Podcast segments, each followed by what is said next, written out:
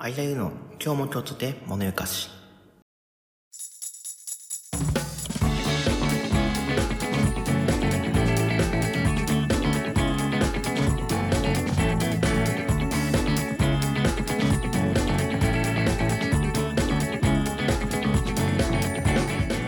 皆さんこんにちは。今日も京都で物ゆかしパーソナリティの間ゆです。物ゆかしはなんとなく心惹かれる好奇心をかき立てられるという意味。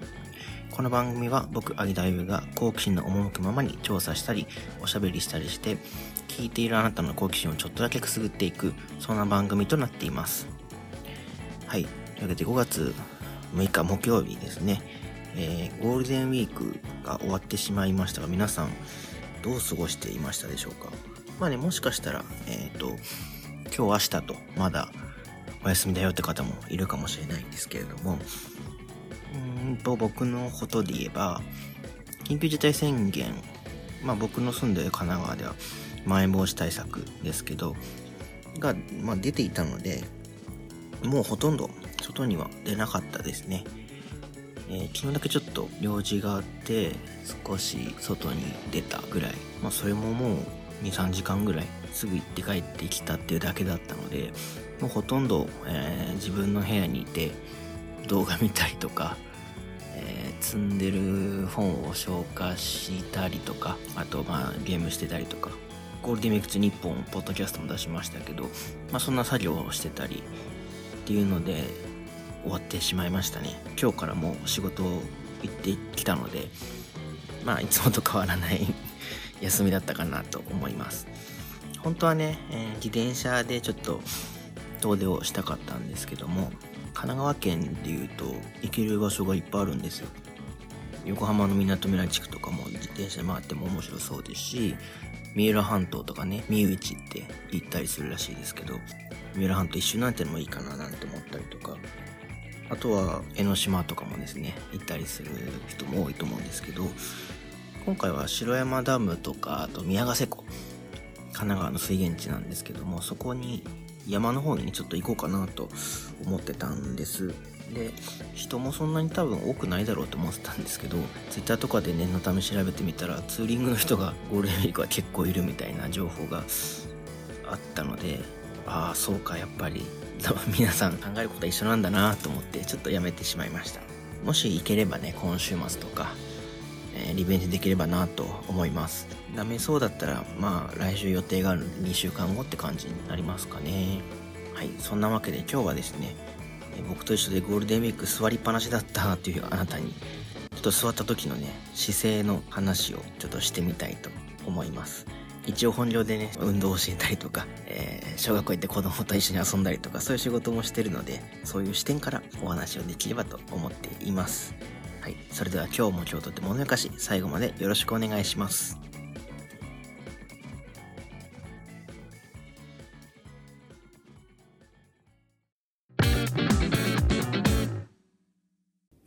改めまして、間ゆでございます。本日ご紹介したいのはこちら。座る姿勢に気をつけてみよう。でございます。まあ、先ほども言いましたゴールデンウィーク、自粛でね、家にこもっていた人も多いんではないでしょうか。まあね、ゴールデンウィークだけじゃなくても、特にここもう1年ぐらいですね、えー、在宅勤務でデスクワークっていう人も、えー、以前より増えたんじゃないかなと思います。座ってる時って皆さんどういう姿勢ですかね？あんまり意識したことはないですかね？パソコン作業とかは特にそうなんですけど、あと物書いたりとかもですね、結構ね、猫背になったりしてる人多いんじゃないかなと思うんです。なので今日はちょっとそういう猫背の改善とか、そういう話をね、していきたいと思います。まあ、猫背になったりするっていうのは、まあ、背もたれにね、寄っかかったりしてることが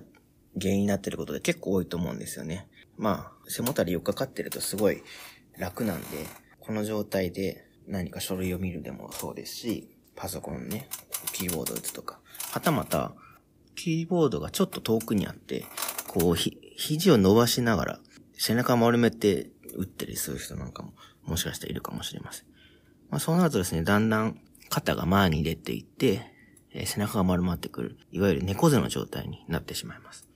で、この姿勢になってくると何が起こるかっていうと、腰にものすごく負担がありますね。あとは、肩こりの原因にもなります。特にですね、えっ、ー、と、今ですとパソコンもそうですけど、スマホとか見るときもこう背中丸まった姿勢で、お腹に力が入ってなくて、丸まった状態で見るって方も多いと思うので、まあそういうのも良くないかなっていうのと、あとは消化器官とかもね、実は悪くなったりします。じゃあどうすればいいのかっていうとですね、一つ意識してほしいのが座骨で座るということです。座骨っていうのは、えっ、ー、と、懐かしの人体模型思い浮かべていただくといいかなと思うんですけども、お尻のとこにこう骨盤ありますね。で、骨盤の下のところに出っ張りが2つあると思うんです。あれが座骨です。で、お尻座った時に、こうギュッと、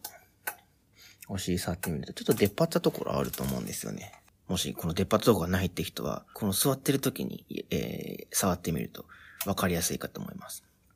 大丈夫です。僕もなかなか触った時に分かりづらい方なんで、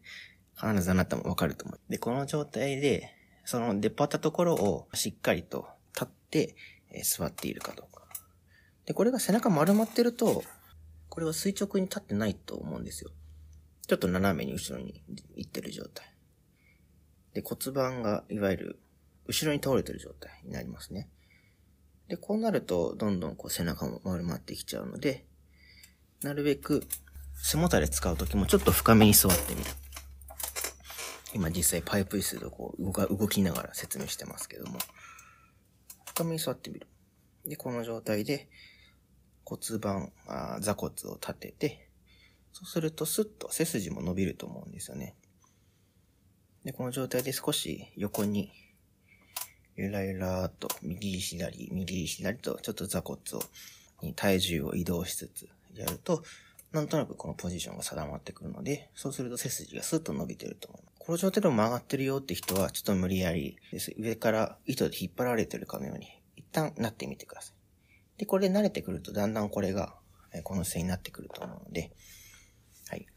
上半身この状態で、足はですね、まあ、椅子の高さによって今、つま先立ちになってたりする人もしかしたらいるかもしれないんですけど、足はしっかりと地面に、かかとも前足部もつくようにしましょう。そうすると大体90度ぐらいになるかなと思うんですけど、まあちょっと人によってもね、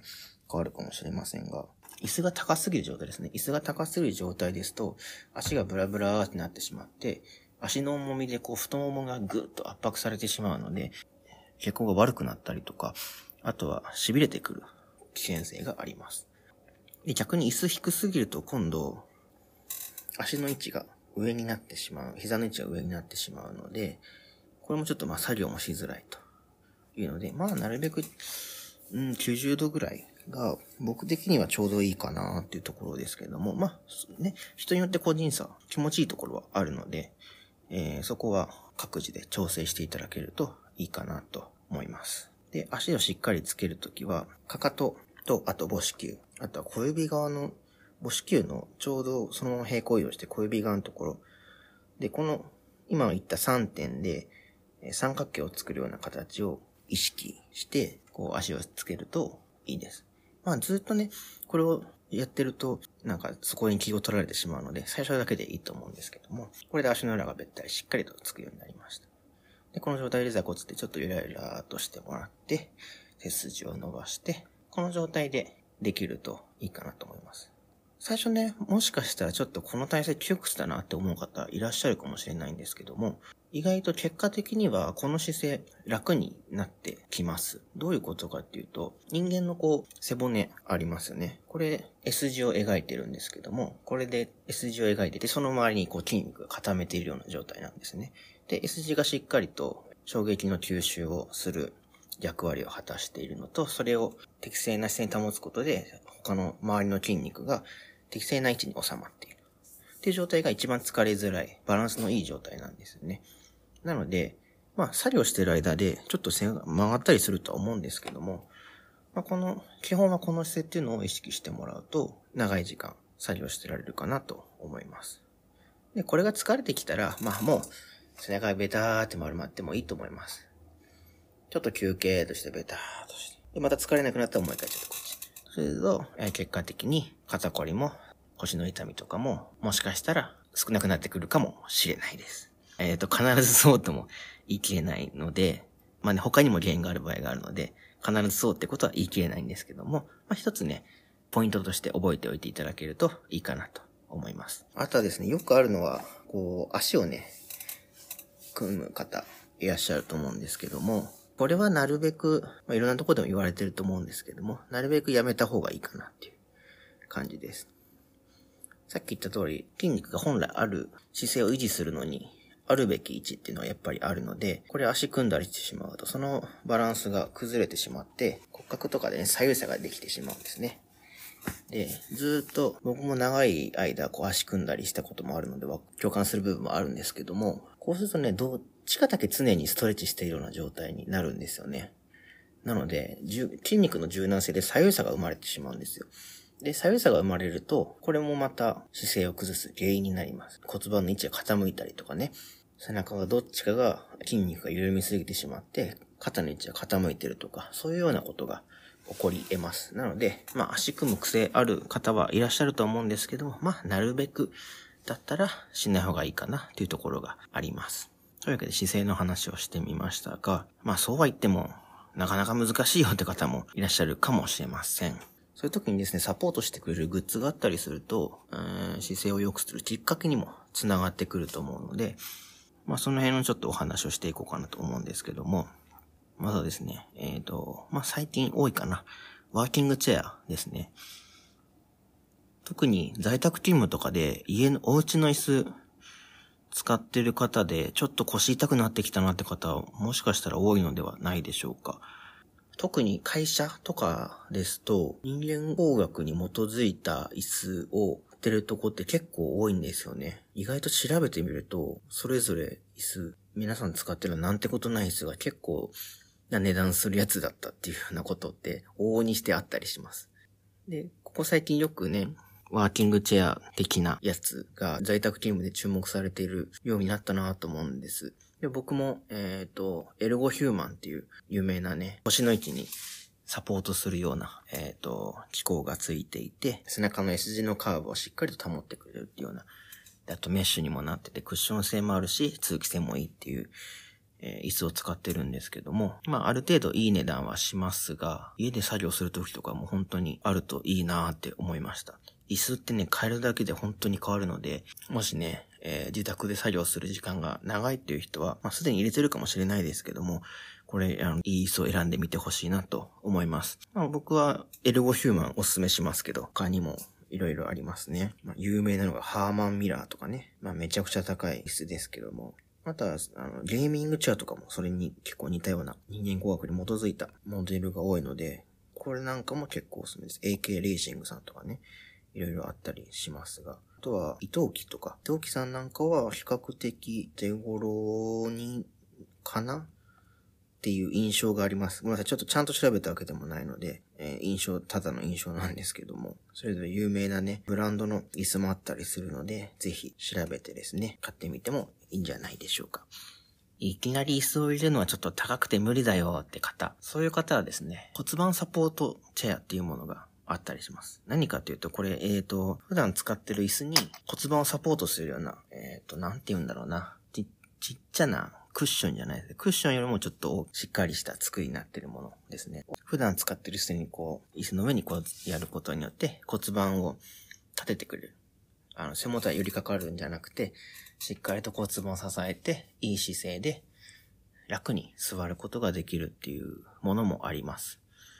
で、これだと、えー、まあ、ピンキリなんですけども、えー、まあ、総じて、椅子を導入するほどは高くない。何千円台からってもありますし、まあ、そこそこ、それなりの機能のものでも1万円台とか、っていうのも結構あったりします。有名どころで言うと、えっ、ー、と、MTG さん。え、女性だとお分かりかもしれないですけど、リファ。こう、コロコロするやつですね。とか、あとはシックスパッド。とか出してる健康系の用語をよく出してる会社さんなんですけど、そこが出している骨盤サポートをする骨盤サポートチェアっていうのは結構 Amazon でも出てたりしますね。別にそこだけじゃなくてもいいんですけど、他のメーカーさんでもそういう骨盤を支えてくれるものもありますので、そういうものを探してみるといいんじゃないでしょうか。特にパソコン系で作業する人とか、あとイラストレーターさんとか、またまた事務作業をやられる方、会社でも自宅でもですね、座ってる姿勢に気をつけると、えー、だいぶ体への負担っていうのも変わってくると思います。まあね、ずっと座りっぱなしじゃなくて、1時間に1回立つとかっていうのも本、重要だったりもしますが、どうしても長く作業しなきゃいけないっていう人は、姿勢に、座る姿勢に気をつけてみてください。で、1時間に1回立って、えー、少し歩き回ったりして、同じ姿勢にならないようにするっていうのも一つ心がけてみるといいんじゃないでしょうか。日頃、えー、ちっちゃなところから意識するだけでですね、随分変わってくるので、小さいところから始めてみていただけるといいかなと思います。はい。というわけで今回は座る姿勢に気をつけてみようってことについてお送りしました。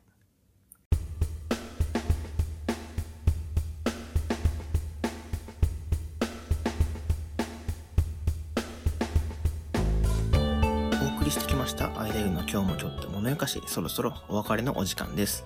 感想、フィードバックは Twitter でハッシュタグ、シャープ今ゆかをつけてぜひつぶやいてください。